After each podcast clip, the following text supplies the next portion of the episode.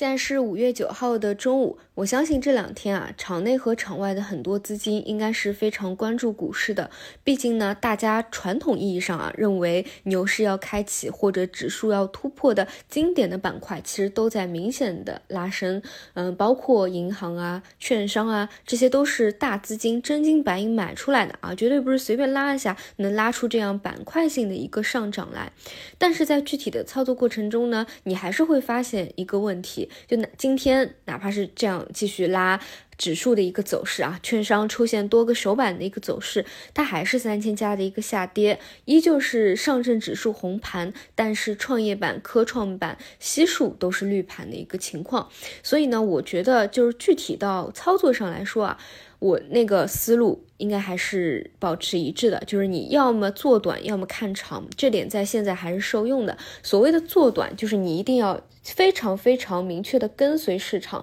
就比如前一个阶段，我们看到的就是游戏传媒板块最强，那你就跟随市场做游戏传媒。但是在前几天，我是不是就明确讲，当下的核心已经不再是游戏传媒了？其实游戏传媒已经是在走弱了，包括人工智能，虽然有局部的方向，有个股逻辑的，它还是会有表现，但是确实。已经不像之前这么好参与了。现在真正有板块效应的，就是中字头，就是大金融当中呢，可能会有一个前后顺序。像券商，你可以理解为啊，它是中特估里面偏补涨的，就是这两天的一个表现。像今天是有多只比较有辨识度、比较有前期人气的这些个股啊，出现了一个首板涨停的一个动作，这就是当下最强强的、最核心的。因此，你做短的一个思路啊，从我的角度出出发，就不应该去看。前期的那些在高位的游戏传媒板块啊，而是从这些低位刚刚启动起来的这些中特估。那今天上午呢也讲过，主要还是看大家的一个风险偏好嘛。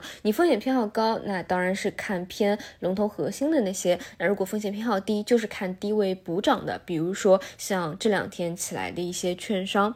嗯，这就是偏短线的一个思路。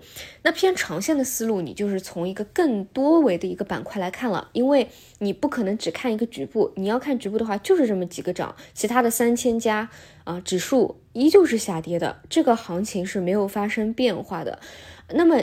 就是还是你得去看哪些位置，你觉得未来还会起来，位置比较低，估值比较低的。那我总结下来，我觉得偏低位的，就是长期来看逻辑都还比较顺的，就是科创、芯片、创业板，包括周期啊。其实周期这两天跟随主板还是表现比较好的，因为它其实也是传统意义上啊跟那些牛市的配套会比较联动的。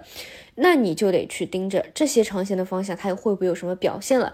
今天呢，有比较特殊的一点啊，就是芯片盘中是有拉升的，呃，尤其是有亮点的是消费电子和 MRVR，经过前期的一个比较深度的回调以后，这两天都是有一个明显的上涨拉升，弹性都还比较不错。但是随后呢，突然中芯国际出现了一个明显的下跌。带动了科创指数的下跌，带动了芯片半导体整个大板块的一个下杀。那这个时候呢，你就得去思考，呃，我找了一圈啊，没有找到什么原因。你不要讲是什么业绩的原因，因为业绩期早就已经是披露过去了，这已经是过去时的一个事件了，它不会影响到当日的一个板块行情的。那怎么去理解呢？其实我没有找到任何的一个消息啊，更多你可以理解为就是一个补跌。嗯，就是一个权重股的一个补跌，呃，这个很好理解啊。我我自己个人的理解是这样的，就是现在的一个行情呢，在注册制新规以后，跟之前确实是有很大的一个不同了。你会发现资金在每一个阶段它非常的聚焦，所以你会发现，你要是跟着这个市场短线走啊，你就得快速的跟进，它可能过一个月。就不一样了，哪怕你说前期的这个 AI，我们是不是也是不同时期看的方向是不一样的？一开始是主看算力，后面上一个阶段其实就是应用了。算力其实早就已经是开始调整了，这两者肯定是就是你要非常的细节化。那么我自己是怎样的一个认知啊？就我自己的一个想法就是，现在是资金聚焦的主流就是中特估啊，有一个先后顺序，先是像中字头加一带一路的，它可能先行表现。现在呢是轮到了像表。保险啊、券商它的一个补涨。那什么时候这一个中特估的阶段差不多了，也带动指数到了一个阶段性的相对的一个高位，因为毕竟现在距离。去年的那样一个小高点也是比较接近了嘛，那可能资金再会有一个切换，切换到什么？就是调整了一波的科创，包括已经补跌了一波的像中芯国际这种半导体这样的一个方向。所以呢，还是上午所讲的一个思路，就我觉得市场难做是难做在哪里呢？就是它非常的割裂。就你如果想每一个阶段都赚钱，等于是什么呢？你得跟进每一个阶段不一样的那个热点。但是你要知道，大部分的朋友他可能并不会有这样子的。一个能力，或者说我我就用魄力这个野路子的这样一个词吧。你要知道，你想要大部分的仓位，你先对吧？先做了一个算力，然后再切到应用，再切到半导体，然后再切到那个现在的中特估。你既要对这个时机有一个特别精准的把握和预判，你又要有什么大部分仓位及时切换的一个能力。这个我觉得就是真的是挺难的，或者说就是不会。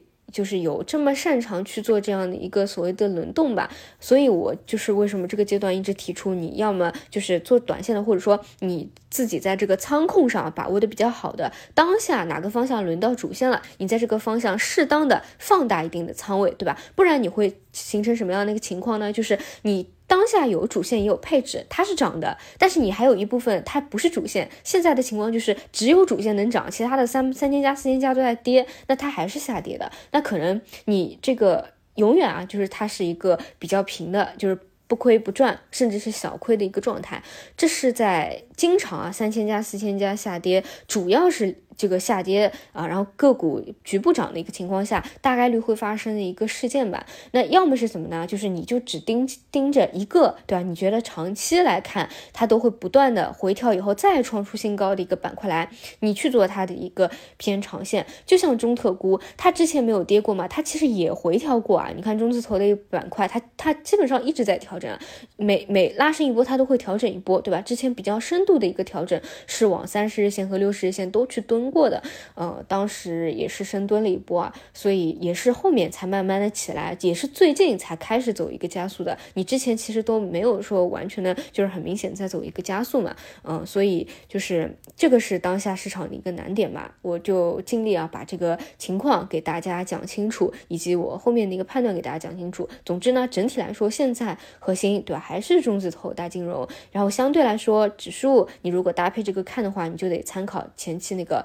七月份的一个高点，去看一看压力的问题，然后。对于这些调整了一波的，你觉得未来还会有表现的？比如说，我觉得科创还有芯片，未来它还是会有表现的。相对在它一个比较低的位置啊，这个去逢低低吸，从长期来看都没有什么问题。这些呢，但就是还是我刚才讲那句话嘛，你两者你都有配置，但是呢，你在仓位配比上如果是一比一的，很有可能你在一个阶段，哪怕一个东西在做主升，你都赚不了钱啊，就是这样的一个情况。这需要大家自己在仓位上有一定的调节。